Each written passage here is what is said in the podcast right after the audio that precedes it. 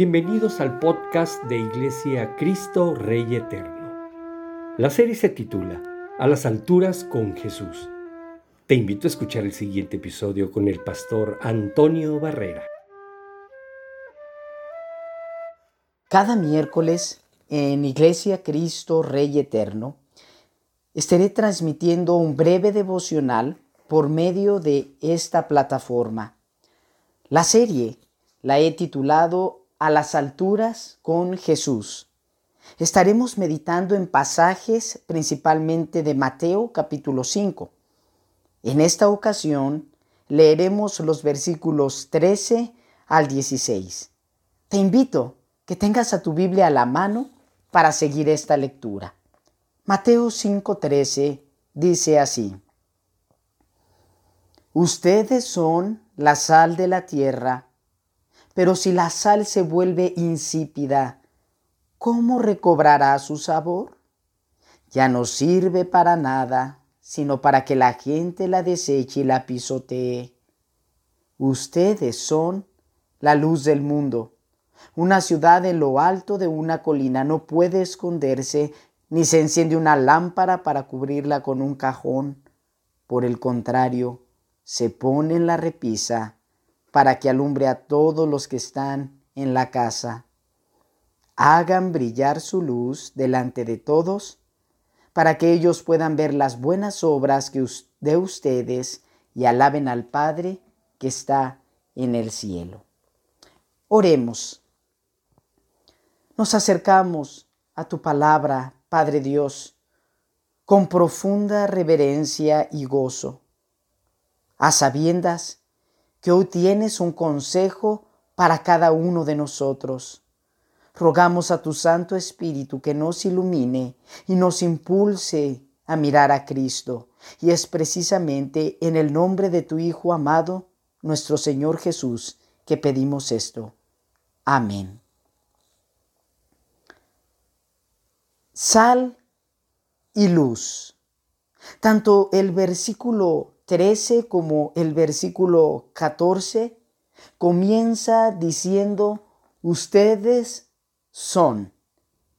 Es importante recordar quién es la audiencia principal o primaria a la cual Jesús menciona estas palabras? La respuesta la encontramos precisamente en el versículo 1 de este capítulo 5, el cual menciona la audiencia y escenario de esta enseñanza. Nos dice, cuando vio a las multitudes, subió a la ladera de una montaña y se sentó. Sus discípulos se le acercaron. Jesús está rodeado de una multitud de personas, se encuentra en una ladera de una montaña o un monte y enseña a sus discípulos. Se conoce a esta enseñanza como el Sermón del Monte y abarca desde el capítulo 5 hasta el capítulo 7 del Evangelio según Mateo. En la sección que leímos, Jesús explica dos elementos profundamente conocidos en su época como son la sal y la luz. Jesús relaciona magistralmente a sus seguidores con estos dos elementos. Sin embargo, pone énfasis en una situación probable.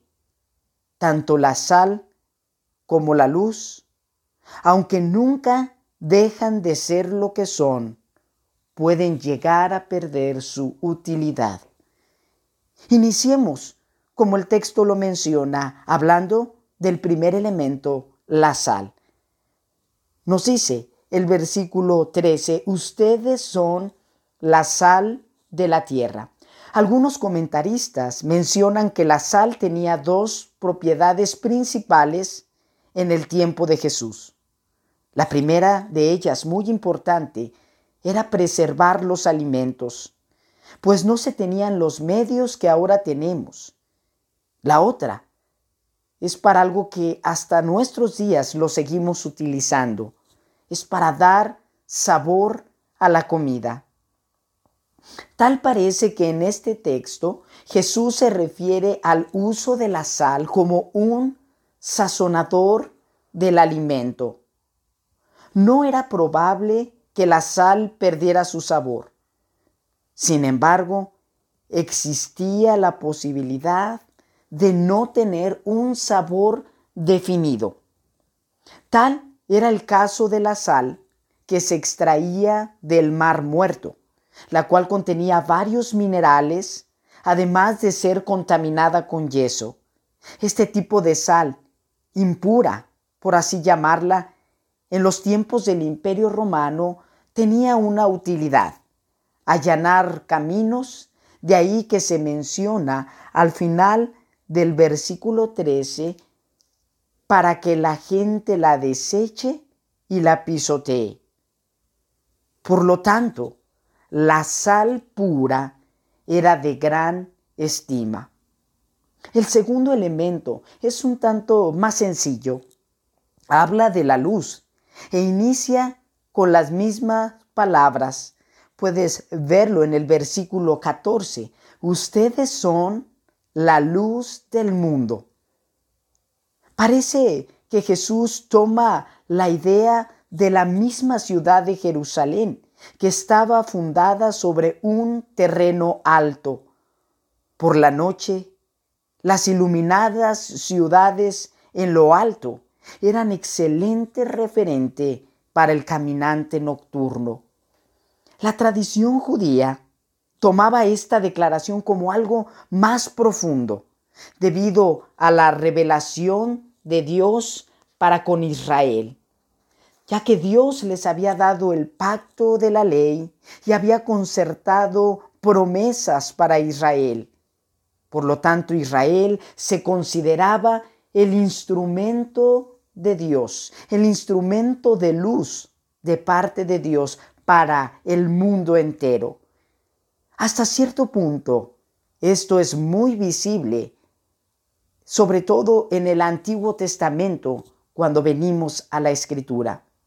Pero conforme avanza la narración bíblica, vemos una progresión que incluye a todos los creyentes, no solo los israelitas, sino a los creyentes del mundo entero, que forman parte del pueblo de Dios.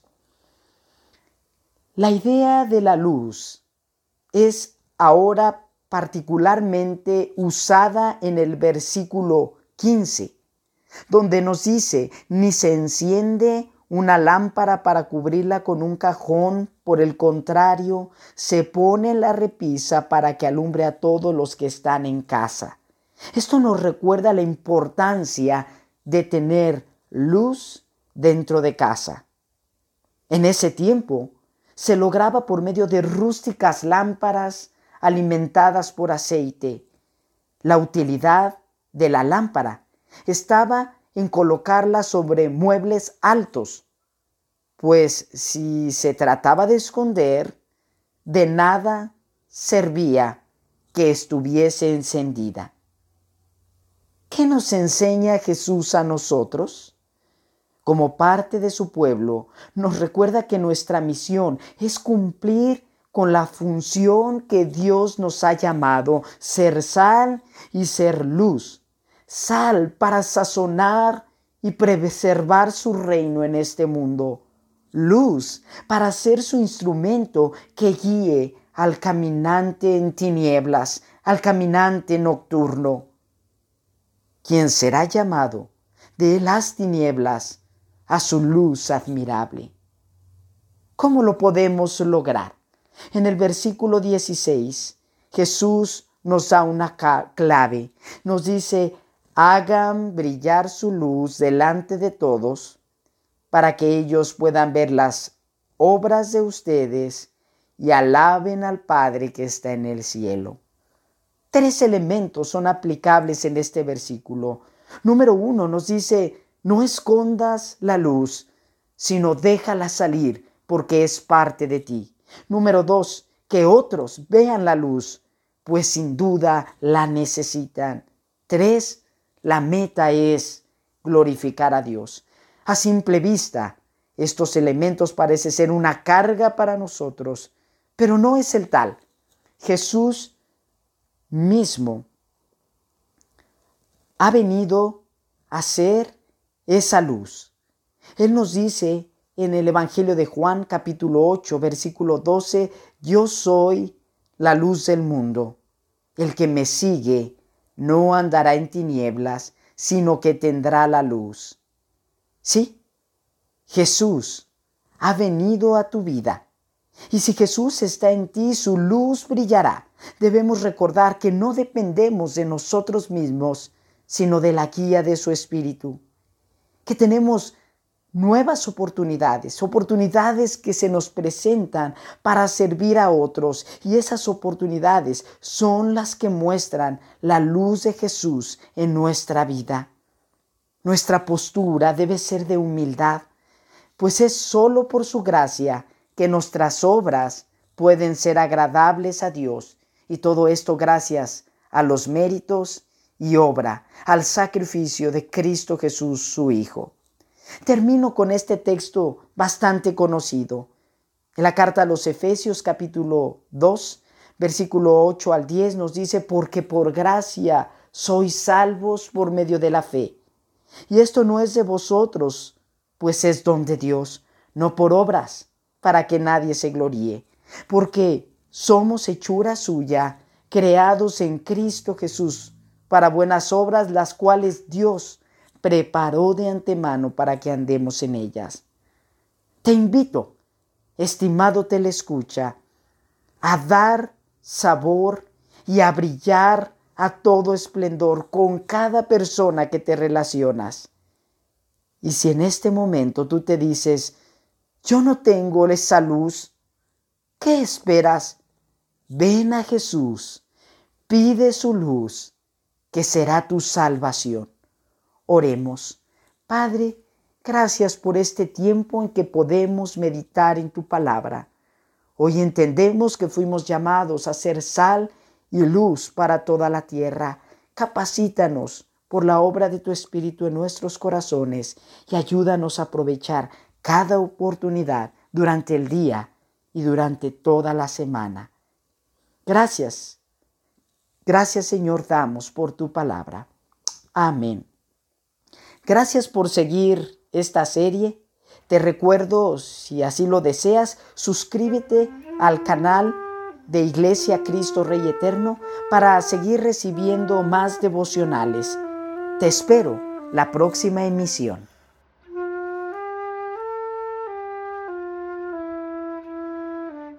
Esperamos que la transmisión haya sido de tu agrado. Si quieres conocer más de nuestro ministerio, visita nuestra página www.icre.org.mx o búscanos en las plataformas de YouTube y Facebook como Iglesia Cristo Rey Eterno. Suscríbete a nuestras páginas y comparte nuestros materiales. Hasta pronto.